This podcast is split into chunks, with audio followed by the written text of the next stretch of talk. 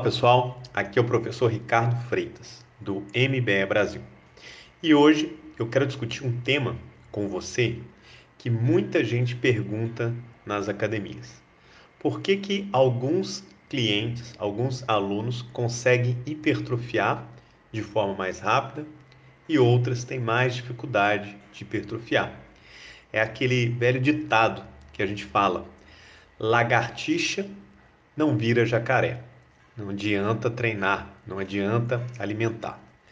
Mas qual é a explicação para essa resposta induzida pelo treinamento, mesmo quando esses indivíduos são submetidos a uma dieta adequada? Bem, esse é o tema de hoje. Bom, a primeira coisa a gente tem que lembrar que a melhora da performance, quando a gente fala em performance atlética, é uma busca constante, tanto por atletas, técnicos, cientistas e até os próprios patrocinadores dos eventos esportivos. E este cenário também não é diferente na academia. Então, você que é personal trainer, você que é o profissional na sala de musculação, você pode ter certeza que diariamente os clientes eles são bombardeados de forma agressiva e apelativa pela mídia, pelos blogueiros, em diversas redes sociais. E nesse mundo fitness, algumas pessoas, alguns clientes conseguem sim, de fato, alcançar resultados extraordinários. E o melhor, de forma muito rápida. E quando isso chega à mídia, isso estimula cada vez mais outras pessoas a buscarem outro caminho, um, entre aspas, atalho. Seja por uso de suplementos, seja por uso de esteroides anabolizantes. Bem, mas aqui eu não quero falar exclusivamente de uso de esteroides anabolizantes. Bom, muitos desses resultados rápidos podem ser devido a uma genética favorável ou talvez, né, uma intervenção nutricional, uma condição psicológica e até um treino personalizado. Então, esse resultado extraordinário de forma rápida que a gente vê aquele cliente tendo é um resultado multifatorial que pode ser devido à genética, pode ser devido ao treino, pode ser devido à nutrição, pode ser devido a uma suplementação ou pode ser devido até um recurso ergogênico proibido, como por exemplo os esteroides anabolizantes. De fato, a resposta para essa pergunta, ela não é simples. Tentar explicar esses resultados extraordinários conseguidos de forma rápida requer uma combinação de fatores desde fatores intrínsecos que nós devemos analisar, como genética, idade e a própria biologia do indivíduo, quanto fatores externos e extrínsecos, como nutrição, o treino, horas de sono, a motivação, entre outros fatores.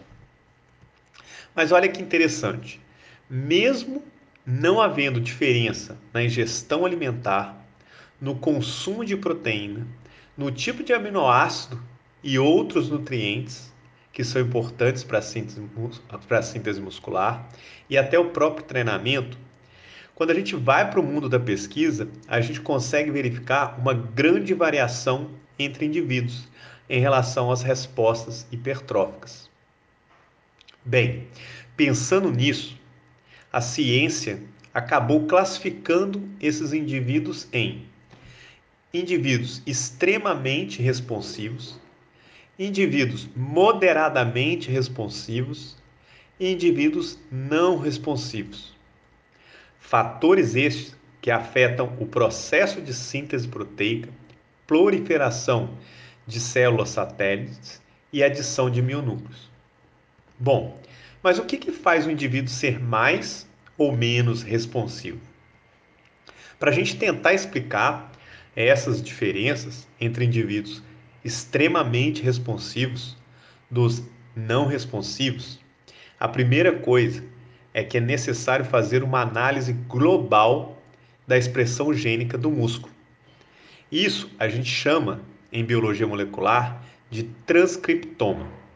O transcriptoma ele demonstra um padrão na expressão de genes desses indivíduos mais responsivos versus os indivíduos menos responsivos.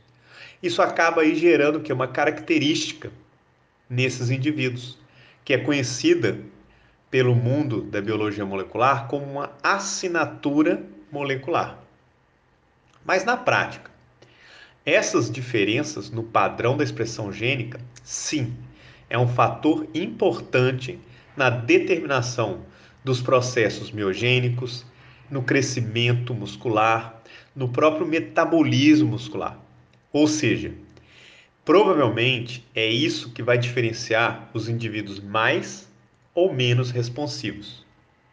Agora que você já tem uma base da biologia molecular, você já consegue entender a frase que eu falei no início desse áudio, que é lagartixa não vira jacaré. O que, que você quer dizer com isso, professor? Que o indivíduo ele pode morrer de treinar, fazer a melhor dieta que for, que no máximo, no máximo ele vai virar calango. Por quê? Porque a gente precisa sim de um fator genético. Mas é claro que esse fator genético ele vai te limitar para ser um atleta de alta performance. Bom, se você gostou desse podcast, então e quer aprofundar mais sobre esse assunto, leia o meu livro de Biologia Molecular aplicado ao exercício físico. No capítulo 6, eu aprofundo muito mais nesse conteúdo e também explico quais são os genes que são responsáveis aí para fazer com que o indivíduo aumente a massa muscular. Então é isso aí, um abraço e até mais.